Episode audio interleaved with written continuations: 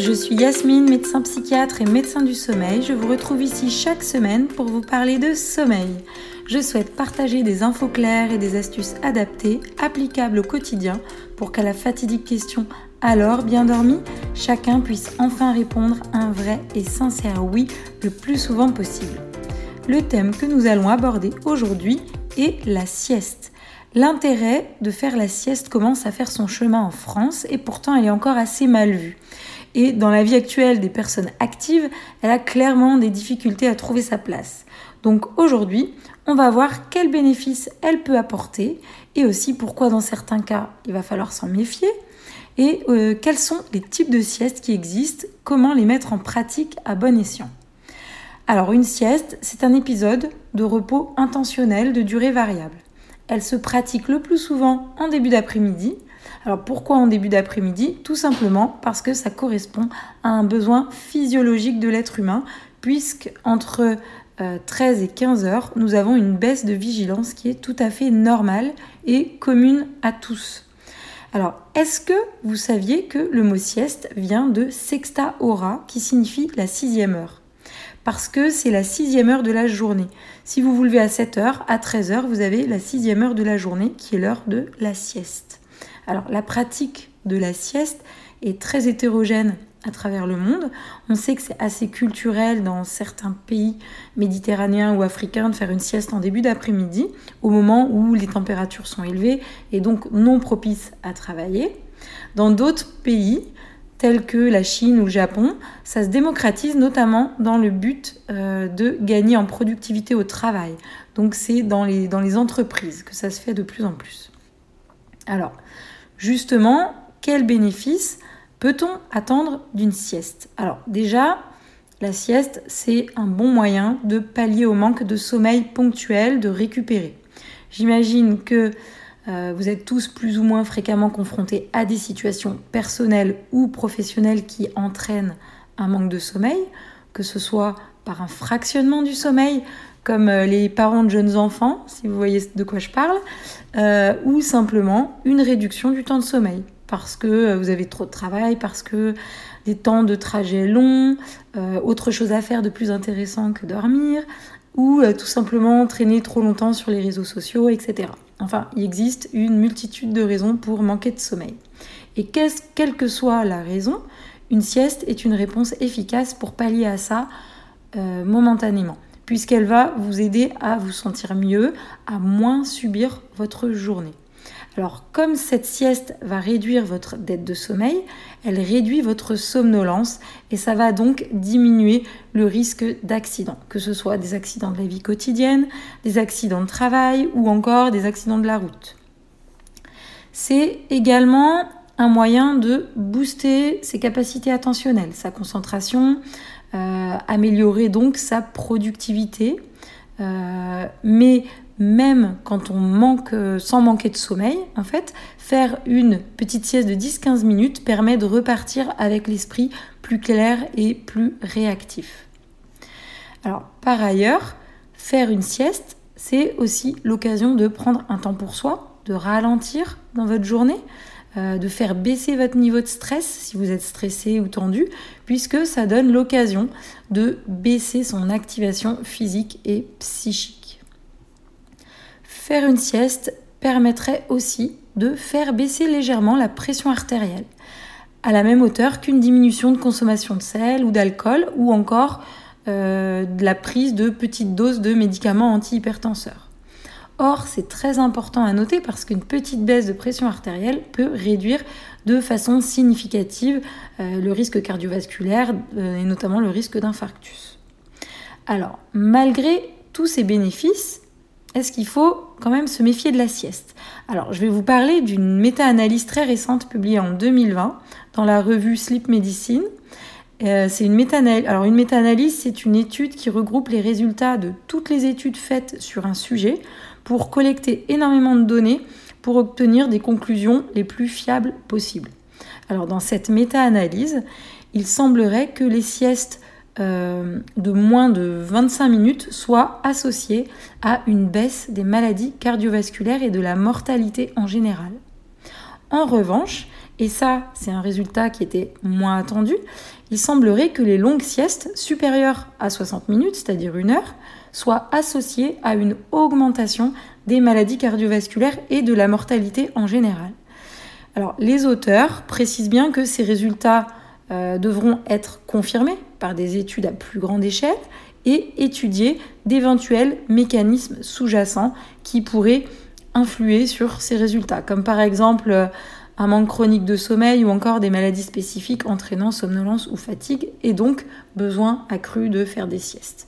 Alors à suivre concernant les longues siestes, mais on a en tout cas de réels bénéfices, pour des siestes plus courtes. Alors maintenant, on va voir qu'il existe différents types de siestes euh, à privilégier en fonction de l'effet recherché. Alors je vous présente moi ici quatre types de siestes, mais ce n'est pas des classifications standardisées. Certains euh, en caractérisent 3, d'autres 5, et les noms qui leur sont donnés diffèrent. L'important est d'avoir en tête l'idée générale derrière chaque durée de sieste. Alors, la première que je vous présente, la plus courte, qu'on appelle sieste flash, mais ça n'est pas réellement une sieste, elle dure de 30 secondes à 5 minutes. En fait, c'est une sieste sans sommeil. Donc, c'est pour ça que ce n'est pas vraiment une sieste. Elle se pratique en cas de somnolence, à un moment où on ne peut pas se permettre de dormir vraiment.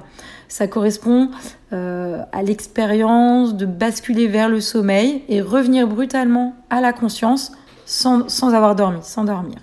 Ça peut survenir dans les transports ou pendant une réunion si vous êtes fatigué. C'est au moment quand vous piquez du nez que vous vous réveillez. Et là, en fait, euh, c'est à ce moment-là que, voilà, quand vous, vous, revenez, vous avez fait une sieste flash qui vous aura donné un petit coup de fouet pour quelques minutes. Le deuxième type de sieste, qu'on pourrait appeler la micro-sieste ou la petite sieste, qui dure moins de 20 minutes, elle sert à recharger les batteries. Elle correspond à une régénération d'environ 1 à 2 heures avec un effet rafraîchissant et aucune inertie au réveil. C'est-à-dire que à peine réveillé, vous êtes opérationnel puisqu'on reste en sommeil léger. Alors elle permet de maintenir une meilleure vigilance et une meilleure attention dans la journée. C'est cette sieste-là qui peut être bénéfique même s'il n'y a pas de dette de sommeil pour donner un effet booster à vos capacités cognitives. Elle permet aussi de diminuer les marqueurs de stress et elle peut être pratiquée au travail, en position allongée ou assis. C'est le type de sieste le plus communément pratiqué pour le bon compromis qu'elle apporte en termes de temps passé et de bénéfices obtenus. Ensuite, le troisième type de sieste, 30 à 45 minutes. Alors c'est une sieste qui permet une plus grande récupération, une récupération cognitive encore plus complète que la petite sieste de, euh, de moins de 20 minutes et une récupération physique en plus. Alors elle est à privilégier en cas de manque de sommeil important. Son point fort est le fait d'avoir une partie de sommeil profond, donc plus de récupération. Mais c'est aussi ça qui fait son point faible parce que le réveil va être plus difficile. Euh, quand vous êtes en sommeil profond, ça va entraîner au réveil une forte inertie du sommeil, c'est-à-dire que quand vous allez vous réveiller, vous ne serez pas opérationnel tout de suite. Vous aurez l'impression d'être vaseux et il va vous falloir bien 30 minutes avant d'avoir à nouveau les yeux en face des trous et ça, c'est donc pas optimal pour une journée de travail. Enfin, le quatrième type, la sieste longue une à deux heures, qui se base globalement sur un cycle complet de sommeil. Alors ça vous fait passer par tous les stades de sommeil, ça permet une récupération physique importante, euh, mais il y a deux problèmes, c'est qu'elle est longue, donc il faut pouvoir se libérer un temps suffisamment long. Euh, et en fait, et en plus, vous aurez également un phénomène euh, de forte chance d'avoir un phénomène d'inertie du sommeil quand vous allez vous lever. voilà. De plus, elle va baisser votre dette de sommeil de façon importante, ce qui risque d'entraîner une altération de la qualité de sommeil la nuit suivante, des difficultés à vous endormir ou alors des réveils plus fréquents. Euh, son avantage, c'est qu'elle permet vraiment une restauration des performances mentales et physiques pendant 2 à 6 heures.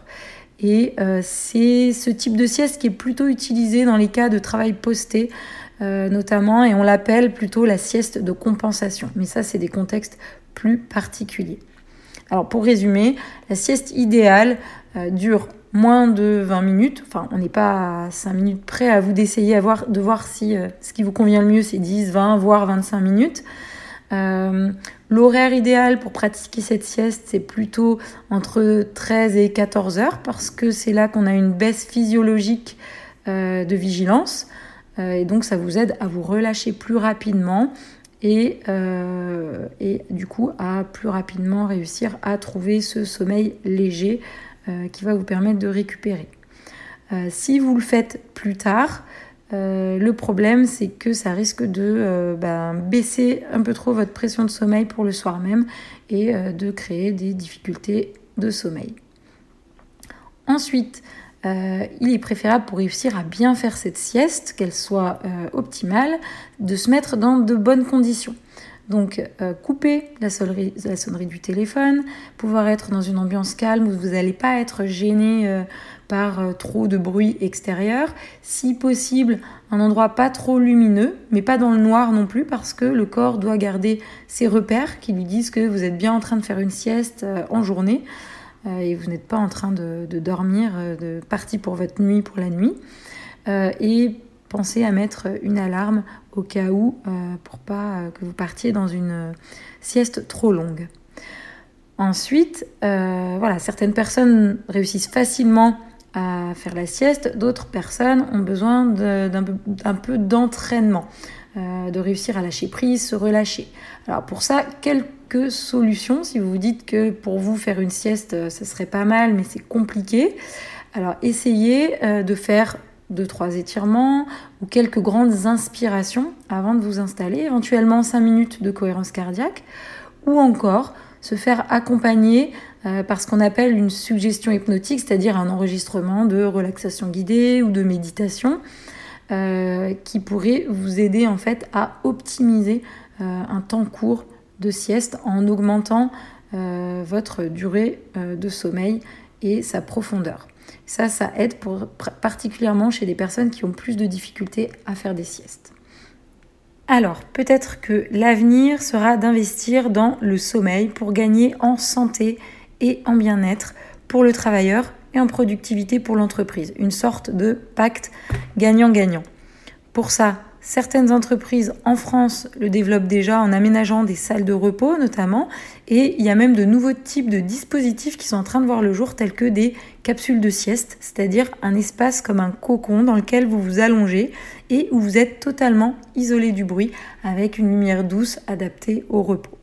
Plein de bonnes idées à suivre.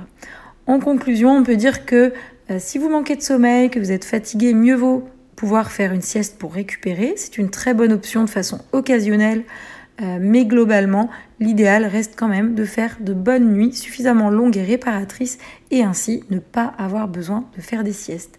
Donc réfléchissez-y, pensez à votre organisation, vos routines, écoutez vos besoins et prenez soin de votre sommeil. Si le podcast vous plaît, n'hésitez pas à aller le noter avec 5 étoiles sur Apple Podcast et même mettre un petit commentaire. Ça peut vraiment m'aider à le faire connaître et le faire évoluer. Parlez-en aussi autour de vous. Vous pouvez me retrouver via Instagram sur les comptes biendormi.podcast et Yasmine Dodo où tous vos commentaires et propositions de sujets seront les bienvenus. Merci et à très bientôt